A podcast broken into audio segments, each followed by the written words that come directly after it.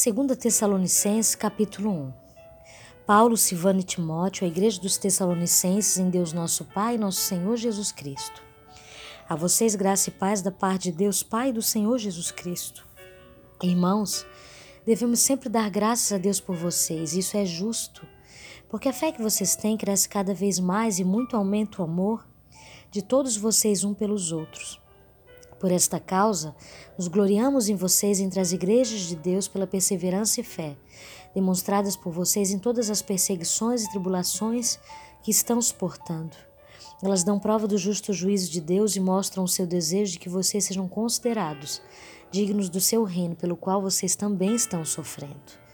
É justo da parte de Deus retribuir com tribulação os que lhes causam tribulação e dar alívio a vocês que estão sendo atribulados e a nós também.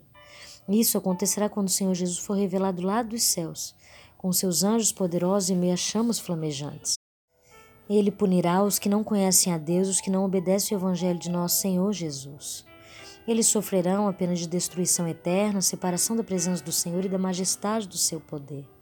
Isso acontecerá no dia em que ele vier para ser glorificado em seus santos e admirado em todos os que creram, inclusive vocês que creram em nosso testemunho.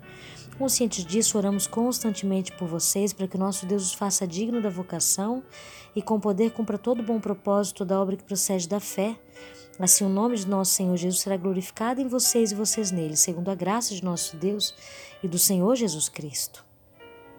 2 Tessalonicenses capítulo 2 Irmãos, quanto à vinda de nosso Senhor Jesus Cristo, a nossa reunião com Ele, rogamos a vocês que não se deixem abalar nem alarmar tão facilmente, quer por profecia, quer por palavra, quer por carta supostamente vinda de nós, como se o dia do Senhor já tivesse chegado.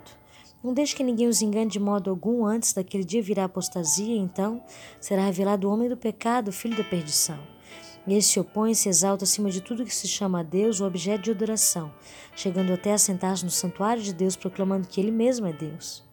Não se lembra de quando eu ainda estava com vocês, costumava lhe falar essas coisas?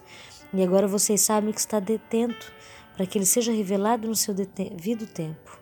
A verdade é que o mistério da iniquidade já está em ação, restando apenas que seja afastado aquele que agora o detém.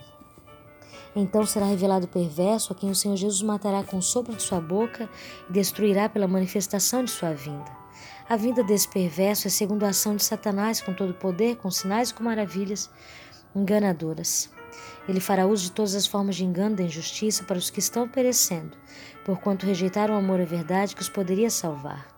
Por essa razão, Deus lhes envia um poder sedutor a fim de que creiam na mentira e sejam condenados todos os que não creram na verdade, mas tiveram prazer na injustiça.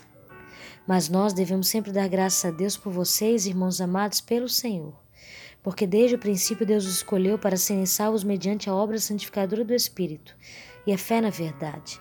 Ele os chamou para isso por meio de nosso Evangelho, a fim de tomarem posse da glória de nosso Senhor Jesus Cristo. Portanto, irmãos, permaneçam firmes e apeguem-se às tradições que lhes foram ensinadas, quer de viva voz, quer por carta nossa. Que o próprio Senhor Jesus Cristo e Deus nosso Pai, que nos amou e nos deu eterna consolação e boa esperança pela graça, deem ânimo ao coração de vocês e os fortaleçam para fazerem sempre o bem, tanto em atos como em palavras. 2 Tessalonicenses capítulo 3 Finalmente, irmãos, orem por nós, para que a palavra do Senhor se propague rapidamente e receba a honra merecida, como aconteceu entre vocês. Orem também para que sejamos libertos dos homens perversos e maus, pois a fé não é de todos. Mas o Senhor é fiel, ele os fortalecerá e o guardará do maligno. Confiamos no Senhor que vocês estão fazendo e continuarão a fazer as coisas que lhes ordenamos. O Senhor conduza o coração de vocês ao amor de Deus e à perseverança de Cristo.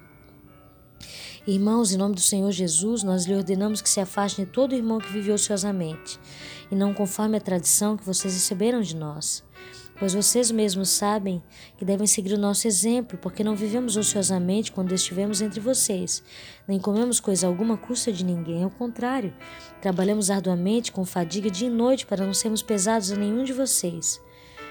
Não porque não tivéssemos tal direito, mas para que nos tornássemos um modelo para ser imitado por vocês. Quando ainda estávamos com vocês, nós ordenamos isso. Se alguém não quiser trabalhar, também não coma, pois ouvimos que alguns de vocês estão ociosos, não trabalham, mas andam se intrometendo na vida. Alheia, tais pessoas ordenamos e exortamos no Senhor Jesus Cristo que trabalhem tranquilamente como o seu próprio pão. Quanto a vocês, irmãos, nunca se cansem de fazer o bem. Se alguém desobedecer ao que dizemos nesta carta, marque-no, não se associem com ele, para que se sinta envergonhado. Contudo, não o considere como inimigo, mas chame a atenção dele como irmão. O próprio Senhor da paz lhe dê a paz em todo o tempo, de todas as formas. O Senhor seja com todos vocês. Eu, Paulo, escrevo esta saudação do próprio punho, a qual é um sinal em todas as minhas cartas. É dessa forma que escrevo. A graça de nosso Senhor Jesus Cristo seja com todos vocês.